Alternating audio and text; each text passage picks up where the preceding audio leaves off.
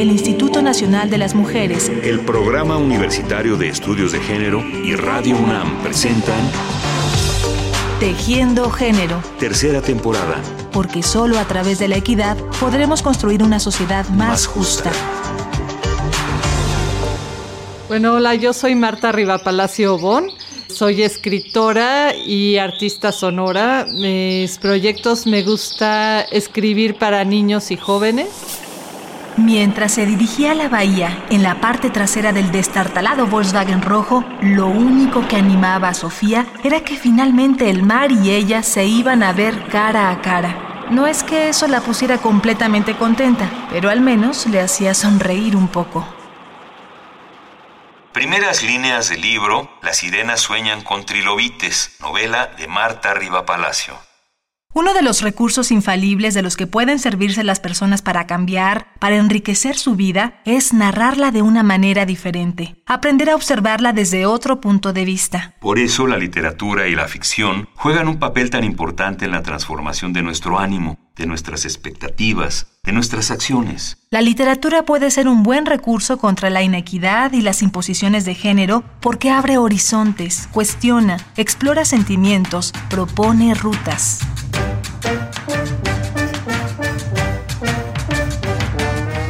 Hoy conversaremos con una escritora joven y muy ingeniosa, una mujer que sabe narrar historias y a quien le gusta dirigirse a los niños, niñas y jóvenes para decir todo eso que a veces resulta difícil mencionar, pero que forma parte de la vida. Una autora de literatura infantil y juvenil que sabe que no todas las niñas quieren ser princesas, pero que además no todas las princesas son iguales. Ella es Marta Rivapalacio Obón, autora de Las sirenas sueñan con trilobites y de Frecuencia Júpiter. Yo empecé, sí, a escribir un poco como prolongación del juego, ¿no? De, de completar historias que cuando terminaban yo quería que siguieran y empezaba a decir, ah, no, pues, o esto, que también me pasó mucho, ¿no? De decir, no, pues a mí no me gusta que la protagonista aquí sea tan tonta. Porque, Dios mío, en serio, perdón, pero líbranos de las protagonistas tontas, ¿no? Que a mí de niña me daba mucha frustración, así de cómo puede reaccionar o no reaccionar, por favor, está muerta esta mujer o qué le pasa, ¿no? Digo, en ese momento no sabía cómo nombrar eso, pero me daba coraje, entonces yo imaginaba mi versión de cómo podía ser esa historia. Sofía intentó entretenerse hablando con el mar. Aunque nunca se hubieran visto, el mar y la niña ya se conocían y platicaban desde antes de que Sofía supiera que él se llamaba Mar y que ella era una sirena. Porque ella era una sirena. Sí, concursivas, porque ser sirena no es cualquier cosa. Las sirenas sueñan con trilobites eh, fue mi primera novela. En ella abordo el tema del duelo y de la muerte con los niños.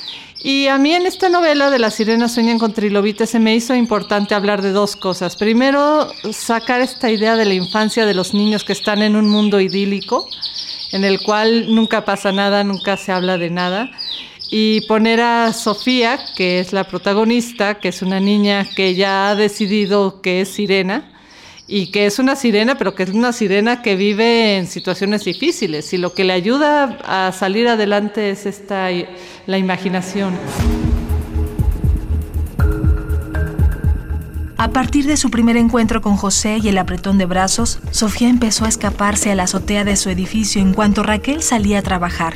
Todas las noches se escondía entre las jaulas llenas de ropa tendida. Entre José y ella se inició un juego de escondidillas, pero con él no era divertido. Sofía sabía que tarde o temprano le iban a ganar. Y bueno, así en, en, resumen, Las sirenas sueñan con trilobites trata de Sofía, una niña de nueve años que ha crecido en la ciudad con su mamá.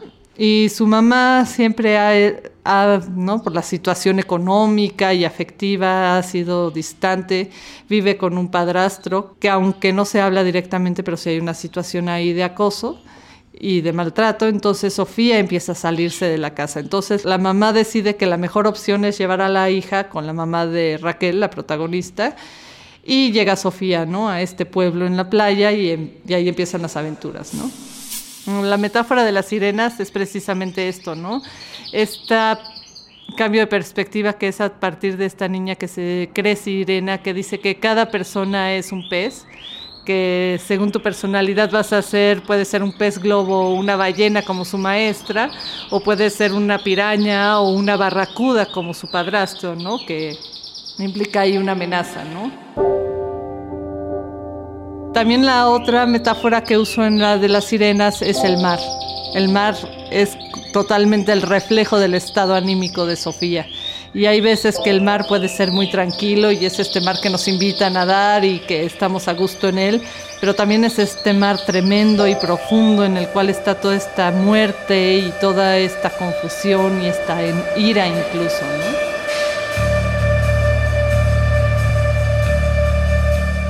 He visto tres simulacros del fin del mundo. El primero fue cuando se abrió uno de los siete sellos del Apocalipsis y los elefantes del circo dejaron de hablarme, tal y como Eva había vaticinado que sucedería mientras rezábamos en su casa. Primeras líneas de Frecuencia Júpiter, novela de Marta Riva Palacio. Y Frecuencia Júpiter trata de esta chica, Emilia, una chica de 17 años que vive aquí en la Ciudad de México.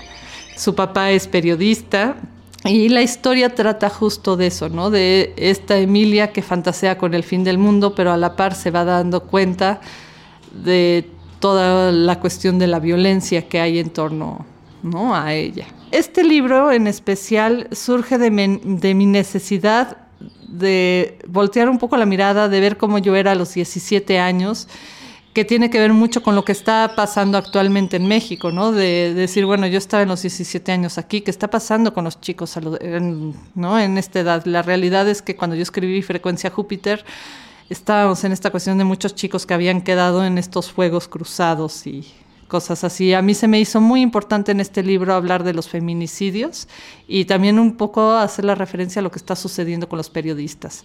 La metáfora que yo uso en este libro es el final del mundo, esta sensación de... Emilia es una chica de 17 años que le gusta fantasear con el fin del mundo. Y bueno, todos hemos sentido que se nos acaba el mundo y como humanidad nos encanta fantasear con eso. Relámpago estalla sobre el pavimento a solo unos metros de mí. ¿Así se siente morir? Me duele el pecho.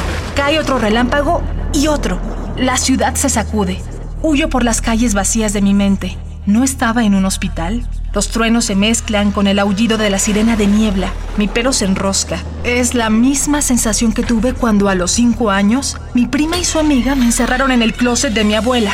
Ese closet oscuro en el que invariablemente había una mariposa negra. Nosotros antes conocemos de las almas de los difuntos.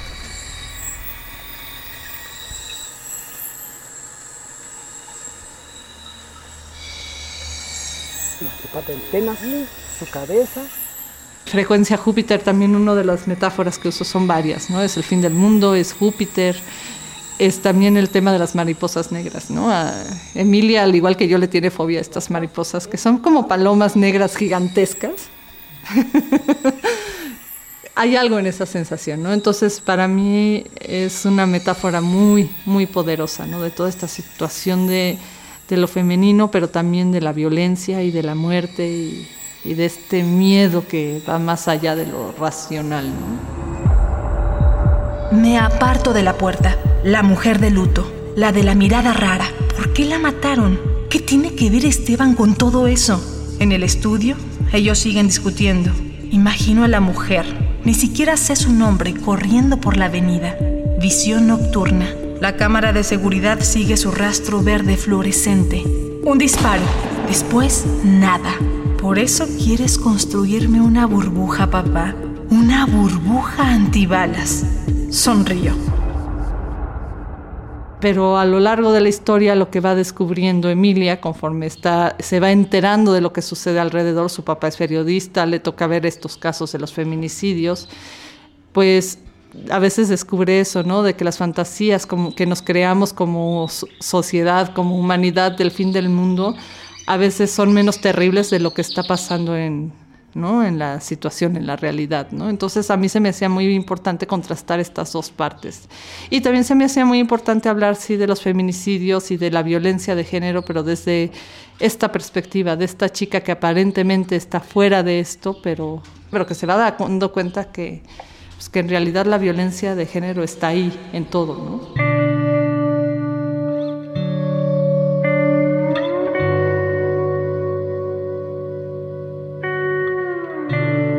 Parte de esta reflexión me lleva mucho de mi necesidad de crear personajes como Emilia y como Sofía, que tienen su lado irreverente y, y sí, un poco como, bueno, más Emilia, ¿no? Más de provocar y de cuestionar, pues viene de mi propia necesidad de, por ejemplo, recordar cómo yo me sentía como lectora al leer libros en los cuales en serio era así de los personajes. Decía uno, no, yo no me identifico con esto y me da coraje que me digan que esto es lo único que yo puedo ser en la vida, ¿no?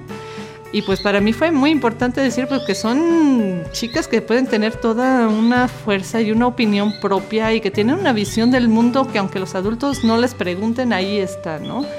Entonces fue como hacer un destejer e ir a la inversa, yo buscando, como viendo de dónde me venían muchas cargas de lo que se supone que es ser mujer.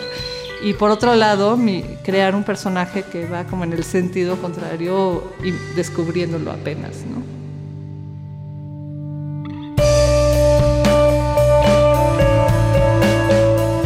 Otro aspecto interesante y muy importante de las novelas escritas por Marta Riva Palacio es la narrativa que utiliza para abordar temas difíciles, dolorosos, que aunque en la realidad se hagan lastimosamente patentes, no suelen hablarse con claridad con las niñas y las jóvenes. A través de la imaginación y de recursos como las metáforas y la fantasía científica, Marta logra penetrar en estos asuntos de una manera creativa no solo para exponerlos, sino para revertirlos y motivar a las niñas y adolescentes a generar más confianza en sí mismas y a tener las herramientas necesarias para superar cualquier infortunio, tristeza o calamidad que se les ponga enfrente. En el caso de las sirenas sueñan con trilobites es muy claro, ¿no? El recurso, y que lo tienen muchos niños, ¿no? Al fin de cuentas es este tema de la resiliencia, ¿no? De chicos que han, viven situaciones tremendas pero que la forma en que ven las cosas, la interpretación que le dan, les ayuda a salir adelante. Entonces a mí ahí hay como esta cuestión de la fantasía es como el último refugio. Mientras tengas este refugio, al fin de cuentas lo que eres tú, el poder conservar tu humanidad en situaciones límites, lo que a veces te va a permitir pasar al día siguiente, ¿no? El poder conservar dentro de todo un cierto nivel de, pues de salud mental, ¿no? Pero mi mensaje es más como a la hora de escribirlo, es esta cuestión de decir, de repente nos pasan cosas que no nos gustan y que nos llenan de rabia y de impotencia y de miedo, pero podemos hablar de ello. ¿Qué tan difícil ha sido para Marta Riva Palacio proponer estos temas dentro de la literatura infantil y juvenil? Ella nos habla de esto y comparte algunos consejos para las jóvenes que han decidido seguir el camino de la creación literaria.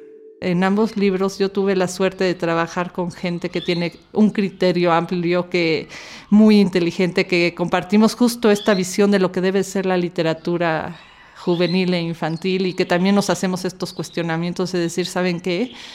Pues al fin de cuentas el seguir perpetuando un estereotipo y el seguir diciéndole a los niñas y a los jóvenes que solo hay una forma de ser, pues también es una violencia. Y hay que crear ahí espacio para el debate y otros discursos. El primer consejo es que lo disfruten, que escribir es como leer, como jugar, ¿no? que es un juego. La segunda que les diría es que es una carrera de resistencia, no de velocidad. Y ahora ya particularmente a niñas y jóvenes que están escribiendo, yo creo que un problema que todavía hay, aparentemente ya no existe, yo creo, pero está ahí, es esta idea de escribes como niña, ¿no? Así como está la de tiras la pelota y corres como niña, aunque no se hable mucho porque ya es políticamente incorrecto, sí hay esta cuestión, ¿no? Sí hay esta cuestión todavía, estos prejuicios de lo que es la literatura para mujeres. Y esta idea de que a veces, a mí me llegó a pasar esta idea de que tienes que escribir que no parezca que eres chica, ¿no? Que, que escribes y que es un muy masculino el escribir, además como si hubiera una forma masculina de escribir, ¿no? Yo sí ya diría que, que tengan cuidado, ¿no? De, eso, de, no caer en ese juego, ¿no? De que uno es quien es y, y no hay que ponerle etiquetas. Agradecemos a la escritora y artista sonora Marta Rivapalacio Obón por sus comentarios y reflexiones, y sobre todo por sus letras y su trabajo de todos los días. Usamos en este programa sus paisajes sonoros, el influjo de la sal y anatomía de las mariposas, y nos acompañaron en la conversación sus encantadores y cantadores canarios. A ustedes, amigas y amigos, muchas gracias por su atención. Les esperamos en el próximo programa para seguir hilvanando y desilvanando, tejiendo y destejiendo el género el Instituto Nacional de las Mujeres, el Programa Universitario de Estudios de Género y Radio UNAM presentaron Tejiendo Género. Tercera temporada. Porque solo a través de la equidad podremos construir una sociedad más, justa.